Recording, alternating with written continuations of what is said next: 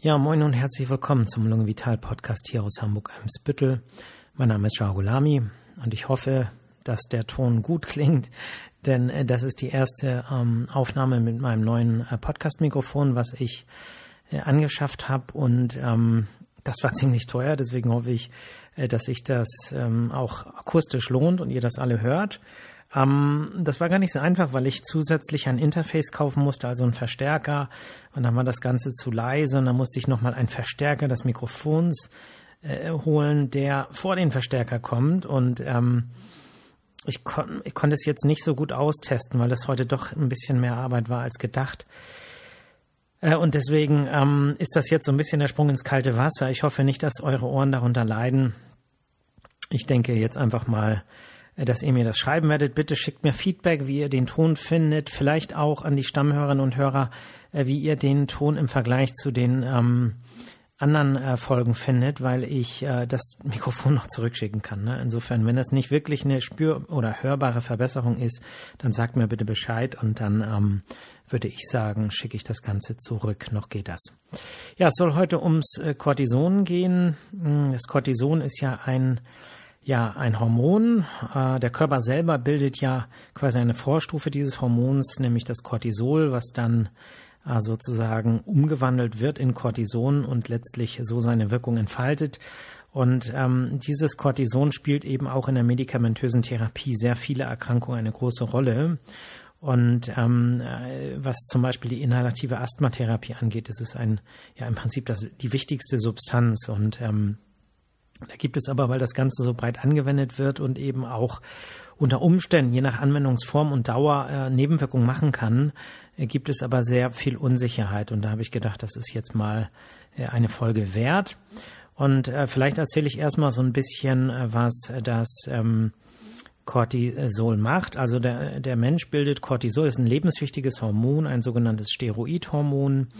Ähm, in der Nebennierenrinde das Cortison ist, äh, Cortisol, genau genommen, ist ja das, wie es gebildet wird, ist ja auch so ein bisschen als Stresshormon bekannt. Und ähm, das äh, erklärt auch so ein bisschen einige der Wirkungen, die das äh, Hormon macht. Es wirkt nämlich ähnlich wie Adrenalin oder Noradrenalin zum Beispiel im Stoffwechsel. Ja, es ist sozusagen ein Gegenspieler äh, des Insulins und es ähm, erhöht die Glucose, also die Zuckerbereitstellung aus äh, verschiedenen Speichergeweben, aus äh, Glykogen, ähm, aber auch aus ähm, Proteinen. Ne? Das bedeutet, äh, im Prinzip äh, sorgt das dafür, dass die Reserven in Form von Eiweiß, also Muskeln oder anderen Eiweißen, abgebaut werden, zur Verfügung gestellt werden, zum Teil in Zucker umgewandelt werden. Es sorgt dafür, dass Fettgewebe abgebaut wird und Energieträger bereitgestellt werden und eben auch äh, die Zuckerspeicher, die in Form von Glykogen in der Leber oder auch im Bereich äh, vieler Muskeln gespeichert ist. Ne? Es äh, sorgt dafür, dass der Blutdruck äh, steigt, also ähnlich wie Adrenalin oder Noradrenalin. Es wirkt aber insgesamt langsamer und träger. Das bedeutet ähm, insbesondere bei chronischen Stressbelastungen gar nicht so sehr die ak akute Situation natürlich, sondern ne, so ein Notfall, irgendwas ist, man muss sofort reagieren. Äh, das wird eher so über Adrenalin und Noradrenalin vermittelt, aber so chronische Stressbelastungen wenn das so über längere Zeit geht, ne, Prüfungsstress oder irgendeine andere Situation, dann wird eben vermehrt äh, Insulin, äh, äh Quatsch, Insulin, Cortisol freigesetzt und deswegen äh, trägt es so ein bisschen seinen ähm, Namen zurecht. Man kann sagen, dass ähm, die äh, Produktion von ähm, Cortisol so einen Tagesrhythmus hat. Ne? Es gibt sozusagen äh, eine Steuerung der Cortisol. Ähm, Ausschüttung der Nebenniere, die wird gesteuert über eine Kette, die ausgeht von äh, ja im Prinzip von der vom Hypothalamus, äh, einer Struktur des Gehirns, ähm, wo ein Hormon an die an den Hypophysen Vorderlappen, also einen anderen Teil des Gehirns geschickt wird und der schickt dann ein anderes Hormon äh, los, was übers Blut an die Nebenniere kommt und das äh, produziert dann Cortisol. Warum erzähle ich diesen äh, Kreislauf? Weil der für die Regulation des ähm, Cortisols eine Rolle spielt, also der Ausschüttung. Da kommen wir nachher nochmal drauf, wenn es um Medikamente oder das Absetzen von äh, Cortisol oder Cortison äh, in, äh, in, in, in, im Rahmen einer Therapie geht. Ne? Da kommen wir, also es wird nachher nochmal wichtig. Gut, ähm, wie wird äh, so, ach so, zum Rhythmus. Ähm, so um 8 Uhr haben wir so die höchsten Cortisolspiegel im Blut und die niedrigsten haben wir so um 3 Uhr morgens. Ja, das spielt auch eine Rolle bei der Anwendung, wann man zum Beispiel orales Cortison, wenn man es über längere Zeit äh, nimmt, ähm, äh, spielt eben die Uhrzeit auch eine Rolle. Da kommen wir nachher noch drauf zurück, es sei denn, ich vergesse es und dann, äh, ja, ich werde es nicht vergessen, keine Angst. Ähm, wie wird ähm, Cortison äh, genutzt in der Therapie oder welche Wirkung macht man sich zunutze? Äh, da kann man sagen, die wichtigste Wirkung ist sozusagen die antientzündliche Wirkung und äh, die Immunsuppression. Das bedeutet im Prinzip, das Immunsystem wird unterdrückt. Ne? Das hängt natürlich so ein bisschen von der Dosis ab. Ähm, wo das Ganze passiert, hängt auch äh, natürlich davon ab, ähm, ob ich es lokal einsetze oder ob ich das systemisch einsetze. Wenn ich das systemisch einsetze, also wenn das in den Kreislauf gelangt in relevanter Menge, zum Beispiel, weil ich das in Form von Tabletten gebe oder in Form von Infusionen, dann habe ich natürlich im ganzen Körper Wirkung oder auch Nebenwirkungen. Und wenn ich das lokal einsetze, dann habe ich möglicherweise nur lokale Wirkung. Hängt dann aber auch von der Dosierung ab. Typische Indikationen, also Gründe, warum man äh, Cortison einsetzt, ist zum Beispiel in der Lungenheilkunde im Rahmen des Asthmas. Ja, beim Asthma gibt man äh, je nachdem inhalatives Cortison, sprich Cortison in Pulver oder Aerosolform, was eingeatmet wird, was dann zum Beispiel in der Bronchialschleimhaut ähm, ja aufgenommen wird, dort wirkt und dort auch abgebaut wird. In den Dosierungen, wie es zum Beispiel beim Asthma empfohlen wird, gibt es in der Regel keine systemischen Nebenwirkungen. Das bedeutet, bevor eine relevante Menge ins Blut gelangt, ist es schon wieder abgebaut worden, zumindest in den Dosierungen, in denen man es empfiehlt. Das ist auch der Grund, warum zum Beispiel in der äh, Asthma-Leitlinie hm, verschiedene Dosisbereiche definiert sind. Das bedeutet, es gibt, und das könnt ihr alle nachlesen, wenn ihr jetzt sagt, hm, äh, wo steht das? Tippt mal bei Google ein Asthma nationale Versorgungsleitlinie. Ne? Und dann klickt ihr in die Langfassung an, scrollt auf Therapie und dann werdet ihr so eine Tabelle finden. Und dann guckt ihr vielleicht bei eurem Asthmaspray, welches äh, Cortisonpräparat ist das, weil die zum Teil unterschiedliche Namen haben, weil das unterschiedliche Substanzen sind, aber sie wirken alle auf die gleichen Rezeptoren. Das heißt, ob das nun Budesonid ist, Beclomethason ist, Cyclonosid ist, äh, was gibt's noch? Also Beclomethason, Budesonid, Cyclonosid, äh, Flutigerson zum Beispiel, ne? also verschiedene Substanzen, ähm, die, die äh, wirken alle aber in gleicher Weise. Nur die Zahlen sind nicht unbedingt kompatibel. Das heißt, die Potenz, wie stark eine Substanz wirkt, ist nicht direkt immer nur anhand der Milligrammzahl ablesbar, sondern dafür gibt es eben diese Tabelle. Und dann guckt ihr eben rein, welchen Wirkstoff in eurem Kombinationspräparat ist, wie oft ihr das am Tag nimmt und dann zählt ihr die Milligramm zusammen, die Mikrogramm, Entschuldigung, das sind ja in der Regel Mikrogrammdosierung und dann guckt ihr mal nach, wo auf der Tabelle ihr steht. Und wenn ihr im unteren oder mittleren Tagesdosisbereich seid, dann braucht ihr euch über systemische Nebenwirkungen keine Gedanken zu machen. Wenn ihr euch aber in den oberen Bereichen bewegt oder oberhalb der Maximaldosis, dann muss man sagen, schafft die Schleimhaut es nicht mehr, das Ganze abzubauen. Und dann kann theoretisch auch äh, etwas in die Blutgefäße äh, kommen und systemisch auch an anderen Stellen des Kreislaufs wirken. Ja, das bedeutet, es ist letztlich eine Frage der Dosierung, aber auch eine Frage äh, der Anwendung. Und das gilt letztlich auch für andere äh, Bereiche. Ne? Wir können ja auch lokal Cortison einsetzen im Bereich der Nase. Cortison hat die Nasenspray bei allergischem Heuschnupfen. Ne? Äh, Allergiesaison hat ja schon begonnen. Da ähm, kann das eben auch lokal eingesetzt werden. Auch da muss man sagen, hängt es davon ab, wie hoch man dosiert. Aber bei den gängigen Nasensprays wie Momentason ist es so, äh, dass man äh, bedenkenlos zwei Hübe morgens und zwei Hübe abends pro Nasenloch einsetzen kann. Aber das ist meines Wissens auch schon die Maximaldosis. Höher sollte man zumindest nicht ohne Rücksprache mit der zuständigen HNO-Ärztin oder HNO-Arzt äh, gehen. Ja, man kann äh, lokal ähm, Cortison auch auf der Haut einsetzen. Das machen äh, Hautärzte häufig zum Beispiel bei Neurodermitis. Äh, Prinzip ist das gleiche, äh, dass man letztlich ähm, mit, mit verschiedenen Cortisonstufen, sprich in den Salben, die bei Neurodermitis eingesetzt werden, gibt es auch verschiedene Stärken, äh, was Cortison angeht. Und ähm, äh, das ist natürlich auch titrierbar. Ne? Hat man also, mm, also am besten ist natürlich, man schafft es durch Pflegemaßnahmen, äh, die Haut schön einzufetten und eben die Triggerfaktoren zu vermeiden, äh, was zum Beispiel eine Ernährungsumstellung bedeuten kann. Ähm, aber ansonsten, wenn man es einsetzen muss, ist eine ähm, kortisonhaltige äh, ähm, äh, Salbe natürlich beeindruckend stark wirksam. Ne? Also das äh, habe ich selber mal gehabt, ne, so eine Situation und wow, ne, Wunderheilung. Aber man muss eben immer gucken, am besten die Ursachen und nicht nur symptomatisch äh, behandeln. Äh, Im Darm gibt es äh, chronische ähm, Entzündungs-, äh, also chronisch entzündliche Darmerkrankungen, Colitis ulcerosa, Morbus Crohn zum Beispiel. Auch bei diesen Erkrankungen spielt lokales Cortison eine Rolle. Äh, das wird dann in der Regel so als Schaumklistier ähm, äh, sozusagen angewendet. Und äh, Prinzip ist gleich und auch da gelten natürlich die gleichen Regeln. Letztlich hängt es von der Dosis ab, äh, ob Nebenwirkungen auch systemisch äh, zu erwarten sind, in der Regel nicht. Äh, man kann Cortison auch lokal anwenden. Es gibt ähm, ja Situationen, wo äh, Entzündungen in Gelenken stattfinden. Ne? Also das ist jetzt überhaupt nicht mein Gebiet, aber ähm, gehört ja zum Thema, deswegen ein paar Sätze dazu. Äh, wenn man Entzündungen in bestimmten Gelenken hat, dann kann es eben auch mal mit Cortisonspritzen in äh, Gelenke äh, passieren. Äh, klingt gruselig, ähm, äh, will ich mir gar nicht vorstellen, aber ähm, wird eben auch praktiziert und auch da gilt Entzündungshemmung vielleicht im Rahmen einer entzündlichen Gelenkerkrankung. So, ich muss mal einen Schluck trinken. Ah, ich weiß nicht, ob ihr das jetzt, ob sich das anders anhört mit dem neuen Mikrofon. Vielleicht kriegt ihr auch Appetit, vielleicht er trinkt hier jetzt auch mal was, ne? Denkt immer dran, Schleimhautpflege, äh, ganz viel trinken.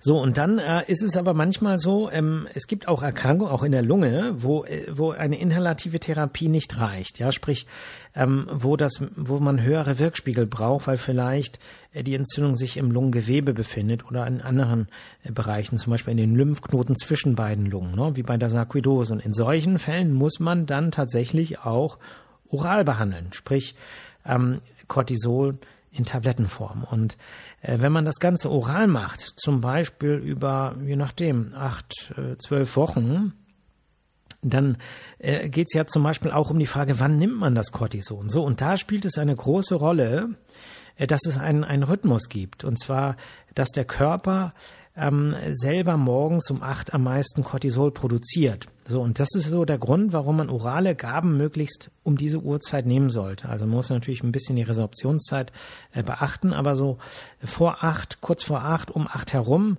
äh, wenn man das dann nimmt mit viel Wasser äh, und es schnell resorbiert wird, dann stört man sozusagen die eigene Produktion am wenigsten, weil in dem Moment ist sowieso relativ viel Cortisol im Körper und wenn man dann noch ein bisschen mehr drauf gibt, dann hat das auf die Rückkopplung nicht so eine große Folge, weil ich hatte ja vorhin erzählt, dass es so eine Schiene gibt, ne? Hypothalamus setzt ähm, ein Hormon frei, das geht an die Hypophyse und das wiederum setzt ähm, etwas frei, was an die Nebenniere schwimmt. So. Und ähm, gleichzeitig wirkt aber das Cortisol hemmend auf die Ausschüttung des sozusagen des initialen Ausschüttungshormons. Ne? Ich nenne jetzt nicht die Namen, dann wird es zu kompliziert. Aber ähm, letztlich ist es so, dass wenn ich jetzt ähm, so, so sozusagen Cortison in Tablettenform nehme, ja, dann hemmt das auch die Ausschüttung, weil ähm, äh, letztlich, ähm, weil das ja die gleiche Substanz ist, also die, die Wirksubstanz. Und ähm, wenn ich das nur kurz mache, ist es jetzt nicht schlimm. Wenn ich aber über Monate behandle, dann hat diese Rückkopplung zur Folge, dass der Körper weniger stimulierendes Hormon ausschüttet. So, und das führt dazu, dass die eigene Cortisolproduktion runtergefahren wird. Und um das möglichst ja, möglichst wenig passieren zu lassen, ist dann eben bei Tabletteneinnahme die, die um 8 Uhr Einnahme wichtig und möglichst nicht da, wo der Spiegel sehr, sehr niedrig ist, ne? also am Nachmittag zum Beispiel. So, und auch wichtig, wenn man jetzt mehr als drei Wochen Cortison in Tablettenform zu sich nimmt, dann darf man das auch nicht so einfach plötzlich wieder absetzen, weil diese Rückkopplung ja dazu geführt hat, dass die ausschüttenden Hormone runterreguliert worden sind. Das heißt, es, es, es findet kaum noch Stimulation statt. Und wenn ich jetzt auch noch die externe Zufuhr einstelle, weil ich so, ja, Medikament wird nicht mehr gebraucht, dann gibt es eine Lücke. Das bedeutet, es dauert eine Weile, bis der Körper es wieder schafft, das mitzukriegen, die Rückkopplung wieder hochzufahren und das, die stimulierenden Hormone wieder auszuschütten, sodass man das Ganze langsam vorbereiten muss. Das bedeutet, hat man jetzt zum Beispiel über drei Monate mit oralem Cortison behandelt, dann sollte man das nicht auf einen Schlag absetzen, sondern man sollte es sozusagen ausschleichen. Das bedeutet, dass man eben Schritt für Schritt wochenweise, da gibt es so Erfahrungswerte, wie man das so macht, ähm, Schritt für Schritt das Ganze runterdosiert. Ne? Das gilt aber nur, wenn man wirklich, ja, im Prinzip die, die Grenze ist so drei Wochen. Vorher braucht man gar nicht dran denken, wenn man kürzer behandelt. Das kann man immer plötzlich absetzen. Ähm, ab drei Wochen und dann je länger, desto langsamer ausschleichen. Je, je weniger man drüber legt, desto schneller kann man es ausschleichen. Aber ab drei Wochen würde ich sagen, sollte man es immer äh, portionsweise ausschleichen. Ja. So, ähm, typische Erkrankungen, wo man es einsetzt, sind zum Beispiel äh, Erkrankungen, wo man das Immunsystem unterdrücken möchte, zum Beispiel. Ne? ähm, oder eben Entzündung hemmen möchte. Das können Autoimmunerkrankungen sein. Es gibt ja viele, wo äh, äh, sozusagen äh, man gar nicht so genau weiß, was passiert im Körper, aber wo Entzündungsreaktionen eben dazu führen, dass ähm, ja, dass es Schäden geben kann. Ne? Zum Beispiel in der Lunge wäre es die Sarkoidose, wäre so eine typische Erkrankung, aber auch verschiedene ähm, Erkrankungen der, ja, wir nennen die interstitielle Lungenerkrankung. Das bedeutet, wenn äh, quasi im Lungengewebe die äh, Strukturen der Lungenbläschen, ähm, ja, wenn die sich entzünden, weil es eben da manchmal dann auch zu Vernarbung führen kann, zu Lungenfibrosen. Und in solchen Fällen ähm, äh, ist es so, dass es äh, dann äh, dass man einfach die Entzündung stoppen muss. So, egal was ausgelöst äh, hat. Ne? Bei vielen kennt man es ja zum Beispiel nicht. Bei der Sarkoidose weiß man eigentlich nicht so genau, warum die passiert und, und man weiß aber, wenn es Zeichen für eine Verschlechterung gibt, für Schäden oder auch Entzündungen, die dann in anderen Bereichen des Körpers passieren, ne? zum Beispiel ein akuter Schub von Rheuma oder eben auch ähm, ja extra, also entzündliche, ähm, also es gibt ganz viel, ne? ähm, und, und dann nimmt man halt Cortison und dann braucht man es je nach Erkrankung eben auch länger. Ähm, äh, zum Beispiel auch allergische Reaktionen äh, sind ja auch Reaktionen, wo häufig Cortison dann eingesetzt wird, aber eben kürzer. Man kann in so Akutsituationen das Ganze auch intravenös geben, hat den Vorteil, dass man viel äh, schneller eine Wirkung hat. Und früher hat man ja auch bei asthmatischen oder allergischen Erkrankungen Cortison in die Muskeln gespritzt. Also Horrorvorstellungen. Äh, warum ist es eine Horrorvorstellung? Es, also ich habe es auch noch erlebt, dass Patienten mich fragen und gesagt haben, können Sie mir nicht Cortison spritzen? Dann habe ich diese, diesen Frühjahr keine Allergiebeschwerden.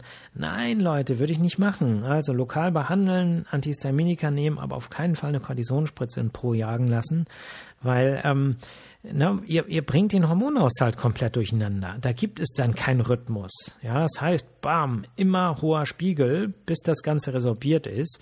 Und die ganzen, dieser ganze Tagesrhythmus wird komplett durcheinandergewirbelt. Das heißt, es ist immer, wenn äh, Cortison ähm, äh, praktisch äh, nötig ist, äh, oral, also systemisch, weil man eine Erkrankung hat, dann immer oral bevorzugen, weil es eben vom Timing her viel besser steuerbar ist und die physiologischen Vorgänge im Körper viel besser simuliert werden. Ne? Und dadurch hat man dann entsprechend äh, weniger Nebenwirkungen. Ja. Gut, ähm, was wollte ich noch sagen? Irgendwas wollte ich ja nicht vergessen, aber ich glaube, ich habe es nicht vergessen. Das war, glaube ich, die Geschichte mit dem Rhythmus und dem Ausschleichen. Ja, ähm,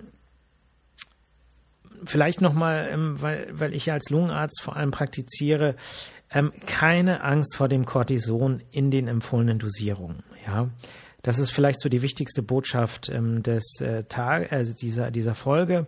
Ähm, die einzigen Nebenwirkungen oder die einzigen beiden Nebenwirkungen, die uns hier tatsächlich begegnen, eine davon ist meistens ähm, äh, zu vernachlässigen, äh, wenn man den Mund äh, regelmäßig spült. Äh, das ist äh, sozusagen die, ähm, ja, die Wahrscheinlichkeit, dass es zu einer Pilzbesiedlung im Mund kommt. So, wie passiert das? Ähm, also wir haben ja alle äh, Hefepilze im Mund und die werden aber eigentlich ganz gut in Schach gehalten von den anderen ähm, ja, ähm, Bewohnern unserer Mundhöhle, ne, haben ja auch ganz viele Bakterien, aber ähm, unter einer Cortisontherapie kann es eben zu einem Selektionsvorteil der Pilze kommen ähm, und äh, das äh, führt dann eben dazu, dass wenn, wenn das, also wenn die Cortisonreste im Mund bleiben nach der Inhalation, dass es von der Pilzbesiedlung kommen kann. So, wenn das passiert, ist das, ich sag mal ganz ehrlich, kein Weltuntergang. Ähm, es sollte vermieden werden und durch regelmäßiges Spülen spülen heißt einfach Wasser nehmen, schön gurgeln, nochmal ausspucken, wieder rein, gurgeln, ausspucken, vielleicht noch einen Schluck trinken und so. Und dann passiert das in der Regel nicht. Wenn es doch passiert, gibt es Medikamente, die man in Form von Lutschtabletten oder Suspensionen anwenden kann und dann ähm, und dann passiert es eben auch nicht oder man kriegt es eben schnell weg. Ja, also es ist kein großes Thema, ähm, macht ein bisschen pelziges Gefühl, tut nicht weh, stinkt auch nicht, aber ja, muss ja nicht sein. Kann auch mal so weißliche Belege machen. Also wenn jetzt jemand sagt, Moment mal, ich spül gar nicht, wusste davon nichts und ähm, irgendwie habe ich im Rachen so weiße Flecken und ich habe keinen Joghurt gegessen vorhin, dann ähm, äh, kann das sowas sein. Ne? Wir nennen das SOR, also SOR-Stomatitis und ähm, dann äh, ja, das kriegt man eben weg. Ne? Also immer Bescheid sagen, kurz zum Arzt kommen oder Ärztin und zack, äh, ist es nach drei Tagen weg. Das ist die eine Nebenwirkung. Die andere Nebenwirkung, die manchmal schon mehr Probleme macht, wenn sie auftritt, das ist so eine belegte Stimme oder Heiserkeit. Also es gibt Patienten, die haben ein bisschen Probleme mit der Stimme von dem einen äh, inhalativen Cortisonpräparat und dann würde ich umstellen, anders probieren. Manche haben es von dem anderen, aber von dem nicht. Und ähm, ja, letztlich kann jedes ähm, Cortisonpräparat theoretisch Stimmenprobleme machen. Die sind reversibel in der Regel und äh, sind nicht in der Regel, die sind reversibel, wenn man das absetzt, gehen die auch weg. Aber da theoretisch jedes Medikament das Potenzial hat, kann man nicht sagen, das hier macht es nie. Das Cyclonosid soll es äh, theoretisch am seltensten machen. Cyclonosid wird aber von den Kassen in der Regel nicht also von den gesetzlichen Kassen in der Regel nicht übernommen. Und es gibt meines Wissens auch kein Cortison-Kombinationspräparat, wo dann auch die Bronchien erweiternde Substanz mit drin ist. Beim Cyclinosid, insofern ist das Cyclinosid, äh, ja, hat zumindest keinen großen Stellenwert im Vergleich zu anderen Kombinationen, ne, die praktischer sind.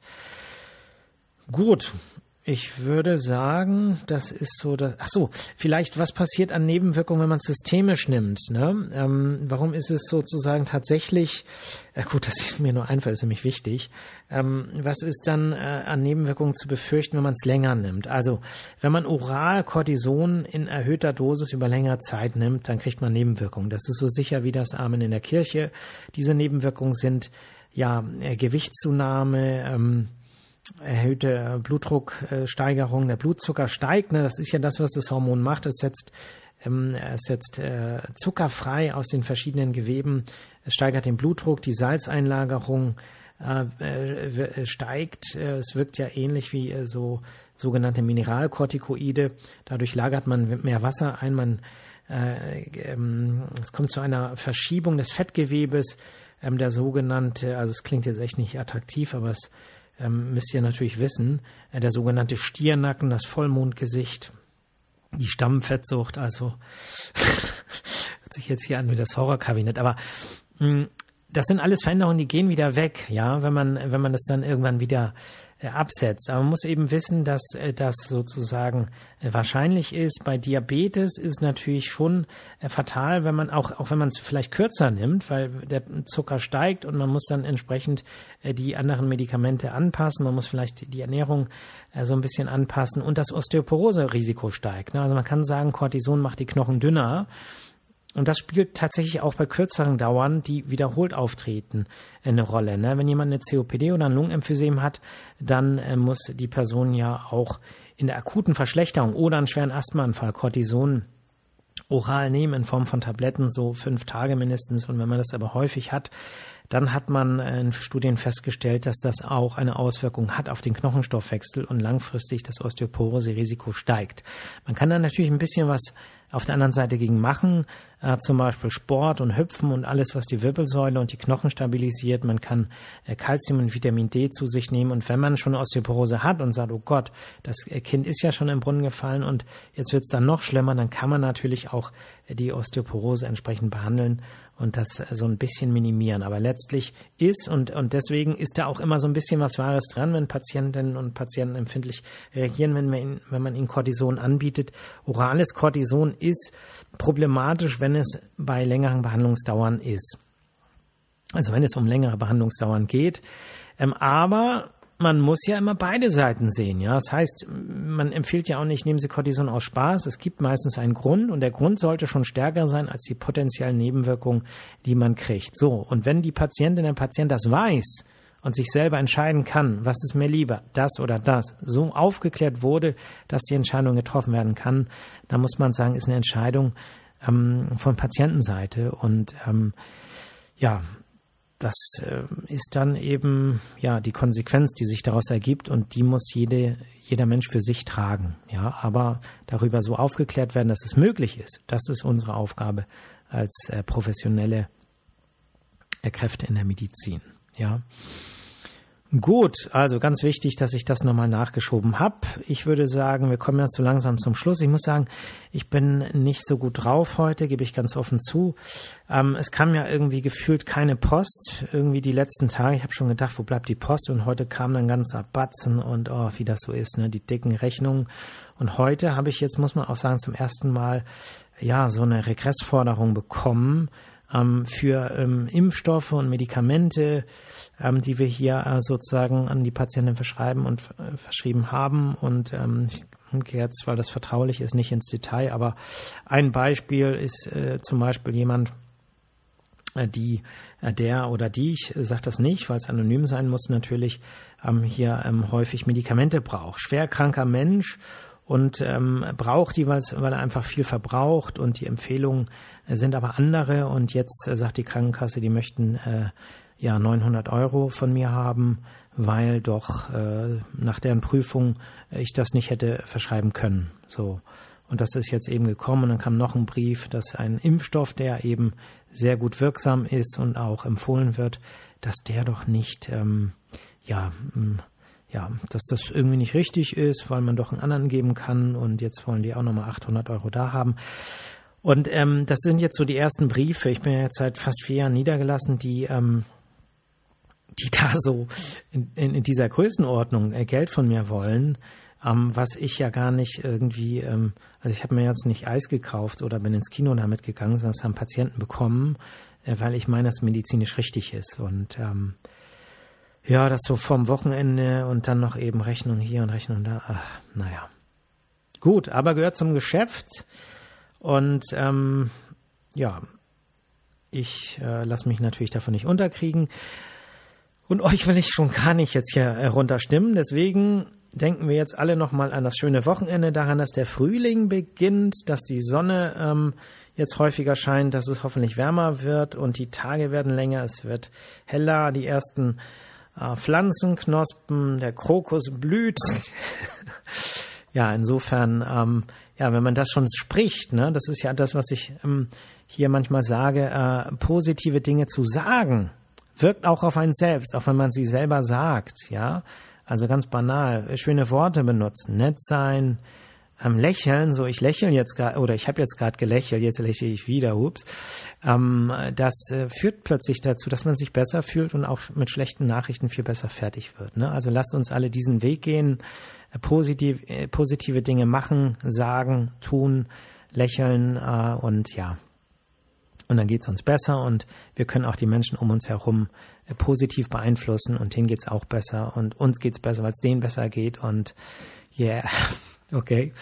Insofern, ja, macht's gut, habt ein schönes Wochenende. Kuna Matata, ihr hört mich äh, nächste Woche Freitag wieder. Bis dann, ne? Ciao.